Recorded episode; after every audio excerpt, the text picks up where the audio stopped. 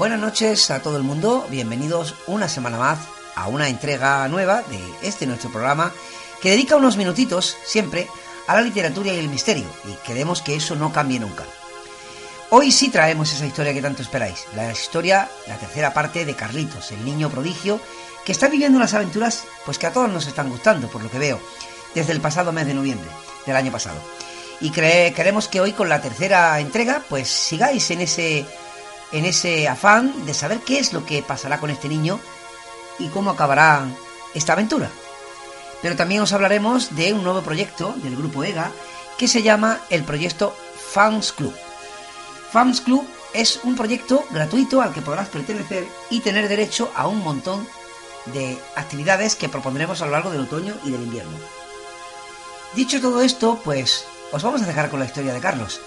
A ver qué os parece este entramado en el que entra a partir de, este momento, en el que ya deja de ser un secreto que es un niño que tiene ya esos poderes y que ya todo el mundo va a conocer quién es Carlos y cómo, cuál es su misión, como dijimos en la entrega anterior, cuál es su verdadera misión en la Tierra y por qué había sido elegido para recibir esos dones. Os dejo con la historia de Carlos, espero que os guste y ahora a la vuelta comentamos.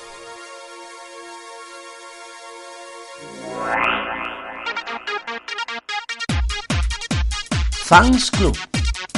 Una nueva propuesta del grupo EGA Paranormal. ¿Qué es Fans Club? Fans Club es un apartado especial para la gente que quiere colaborar con nosotros. Colaborar enviando historias al programa en el círculo.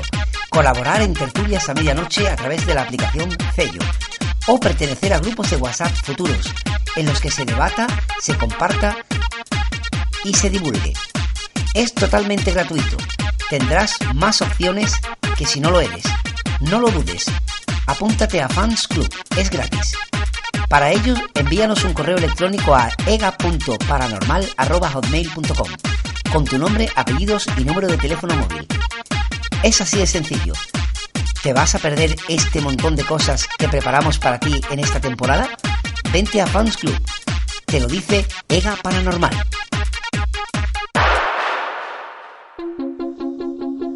Historia de Carlos, tercera parte. Después de haberse sentado en la piedra y después de haber escuchado la voz de Ultratumba que le decía, Carlos, yo te enseñaré a usar tus poderes y te diré cuál es tu verdadera razón en la Tierra, giró la cabeza hacia la derecha y pudo ver una enorme sombra negra que sin forma se encontraba sentada al lado de él. Le preguntó Carlos efusivamente y mirándola con los ojos como platos. ¿Quién eres? La sombra le contestó, soy aquella que te poseyó en el sueño y que te devolvió a tu casa, a tu habitación, con tantos y tantos poderes como estás descubriendo que tienes. Carlos, un poco más familiarizado, por así decirlo, con su nueva situación, sonrió y le dijo, pues ya puedes enseñarme bien, porque menuda hostia me he dado. Y se sonrió. La sombra, sin dejar de estar seria, le dijo, bueno Carlos, estas cosas suelen pasar al principio, no debes de preocuparte. Carlos, sin dejar de mirar fijamente esa extraña figura, le dijo, ¿y cómo voy a utilizar todas estas cosas? ¿Qué es lo que tengo que hacer? La sombra se sonrió y le dijo, Carlos, tu deber en la tierra será salvar a las personas. Un poco antes de que ocurra una catástrofe, tú tendrás una premonición. Deberás de acudir rápida y velozmente para intentar salvar a quien puedas. Si bien te digo que has de estar preparado, porque no siempre se consigue salvar a todo el mundo, pero al menos debes de tener claro que tu deber es estar ahí, al servicio de quien más lo necesita. Carlos, sin dejar de mirarlo, se quedó pensativo y le respondió, pero en voz muy bajita, pues no sé cómo voy a utilizar todo esto. No sé cómo voy a aprender. ¿Y si ocurre algo en este momento? ¿Cómo acudo? ¿Cómo acudo? La sombra se quedó callada y le dijo, no te preocupes, tardarás centésimas de segundo en aprender. Y Carlos se quedó mirando y dijo, pues ¿cómo? La sombra se levantó, por así decirlo, y envolvió a Carlos por la espalda. Por unos instantes volvió a sentir aquel frío que le envolvió en aquel sueño.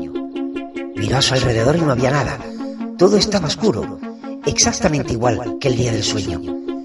Todo en un profundo silencio. No estaba el bosque, no había claridad, no había nada. Se volvió a preguntar, ¿estaré de nuevo soñando? Pero tardó poquito en volver la claridad y volver al sitio donde se encontraba. Carlos miró a la derecha, donde, minutos antes, nada, segundos, estaba sentada la sombra, pero ya no había nadie. Carlos volvía a estar solo en la piedra. Eso sí, con una sensación de tranquilidad impresionante. Pero él solo se hizo la pregunta. Bueno, si me iba a enseñar todos mis poderes y se ha marchado. Se dijo, pues bueno, me volveré para casa. Quizá no era el momento de enseñarme, o quizá tenía otra ocupación en esa dimensión donde se encuentre. Y caminando tranquilamente se marchó para su casa. Al poco tiempo llegó la hora de la cena. Cenó, vio un rato la tele y se acostó. Al poco tiempo la verdad es que se quedó dormido, porque había sido un día agotador. Desde por la mañana, los pajarillos, el parque, el perro y todo lo que había vivido. Tardó poco, y cuando más profundamente dormido estaba, sintió que le tocaban en el hombro. Carlos, Carlos, despierta, le dijo alguien. Él medio dormido, pensando que podía ser la madre, dijo déjame dormir. Carlos, Carlos, tienes que despertarte. Pero como Carlos no hacía caso, sintió como un calor muy fuerte, como si le estuvieran quemando la mano. Dio un salto enorme de la cama. ¡Ay! Me estoy quemando la mano. Miró hacia el frente y vio una gran llamarada de fuego.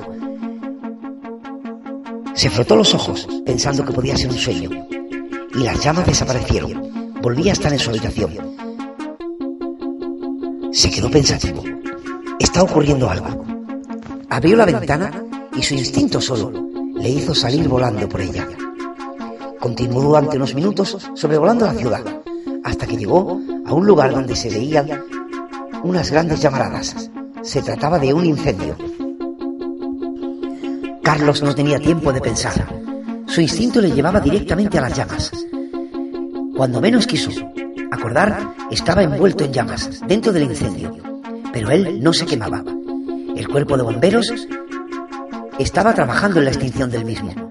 Y habían salvado a muchas personas que había en el edificio. Pero él seguía volando sobre las llamas. Sobrevolaba una habitación, un pasillo, una planta, un sótano, otra vez hacia arriba, hacia el lado, sin poder él controlar su cuerpo, hasta que llegó a un pequeño compartimento, quizá una sala de la limpieza, donde había una niña en el suelo, tumbada con un gatito en la mano, llorando de miedo y las llamas a punto de entrar en ese compartimento. Ya estaban quemando la puerta. Carlos exclamó, ¡Ostras! Abrazó sin pensar a la niña con sus brazos, que todavía portaba el gatito que maullaba desesperado. Y agarrando a la pequeña con sus brazos, con toda su fuerza, comenzó a sobrevolar las habitaciones y pasillos que estaban prácticamente destruidos por el fuego. Había un calor impresionante, pero él no se quemaba. La cría y el gatito tampoco. Carlos no encontraba la salida. Confiaba en que su instinto le llevaría a la calle y seguía sobrevolando pasillos y plantas todas envueltas en llamas. Al final, vio una claraboya por donde, sin pensarlo, atravesó, saliendo velozmente de la casa. El gatito todavía seguía maullando, asustado quizá por las alturas, por el fuego, por lo que había vivido. La niña estaba en estado de shock. Esto ya no podía ser un secreto. La gente que estaba abajo, viendo como el cuerpo de bomberos apagaba el fuego, vio como Carlos salió disparado por la ventana, volando con la cría y el gato. Asombrados se quedaron todos mirando hacia arriba. Si es el hijo de Carmen. Madre mía, está volando, le decía una vecina a otra. ¿Tú estás viendo lo que yo estoy viendo? Sí, increíble. Carlos al poco tiempo desapareció de la vista de todos. Su instinto le llevaba volando con la niña a un lugar donde él no sabía. Poco tiempo después, en décimas de segundo, se dio cuenta que estaba en la puerta del hospital, donde suavemente bajó y dejó a la niña en el suelo. Al mismo tiempo que el cuerpo de sanitarios salía para atenderla y hospitalizarla, ella inconsciente soñaba con la escena que había vivido. Soñaba o imaginaba cómo estaba con su gatito allí, cómo un chico de corta edad vino y le sacó de allí y cómo volando había llegado hasta el suelo del hospital. A los pocos días, o segundos para la niña, se despertó y se encontraba en la habitación. Allí estaba Carlos, junto a su cama, que le sonrió y le dijo, Hola, ¿te has despertado? Y la niña contestó, sorprendida, porque ya se dio cuenta de que no era un sueño, de que había sido una realidad. Le contestó, sí, me he despertado. Tú eres el que me ha salvado. Y le dijo Carlos, yo no. Ha sido algo que tengo yo. Continuará.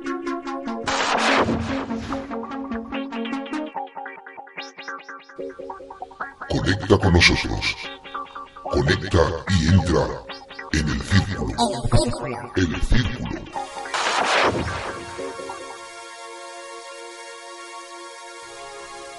Bueno, pues espero que os haya gustado esta tercera entrega de Carlos. Espero que, sigáis pendientes en, las próximas, en los próximos capítulos que ya, pues poco a poco iremos desvelando cuál es el final de esto, de este, de esta misión que tiene este chiquillo en la Tierra, ¿no? Que si habrá más historias, claro que sí, seguramente. Y, seguramente habrá mejores y posiblemente esperamos que también hechas por otras personas que colaboren con el círculo. Es el, es el, deseo de los que hacemos este programa y es el deseo de que la literatura y el misterio estén unidos por un pequeño hilo que es el hilo comunicador, ¿no?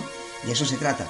No solamente eh, en el misterio está la investigación de campo, sino también la forma de plasmar en un papel esas ideas de a veces reales y a veces mitológicas, pero que nos hacen disfrutar y pasar un, momento agradable. De eso es de lo que se trata y es lo que perseguimos cuando trabajamos en el programa En el Círculo. Y bueno, pues antes de despedirme, pues recordaros que podéis contactar con EGA Paranormal a través de nuestro Facebook. Te animamos a que te adhieras a nuestro grupo y nos busques como EGA Paranormal. También tenemos una página web que puedes indicar que te gusta y también puedes encontrarnos en un futuro también, no muy lejano, en, el canal de YouTube que también será EGA Paranormal.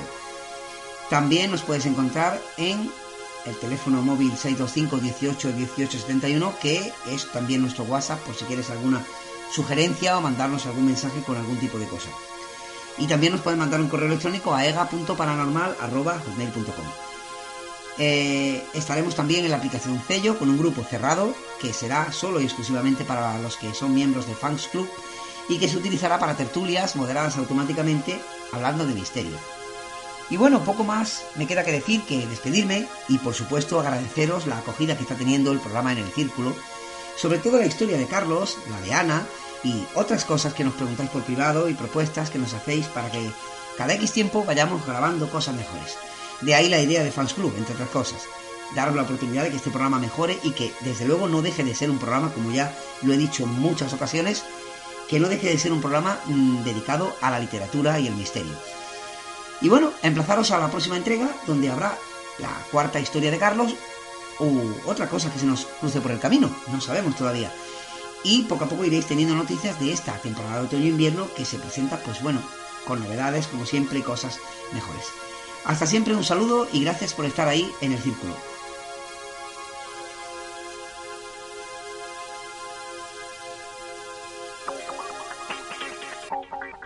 Conecta con nosotros. Conecta y entra en el círculo. En el círculo.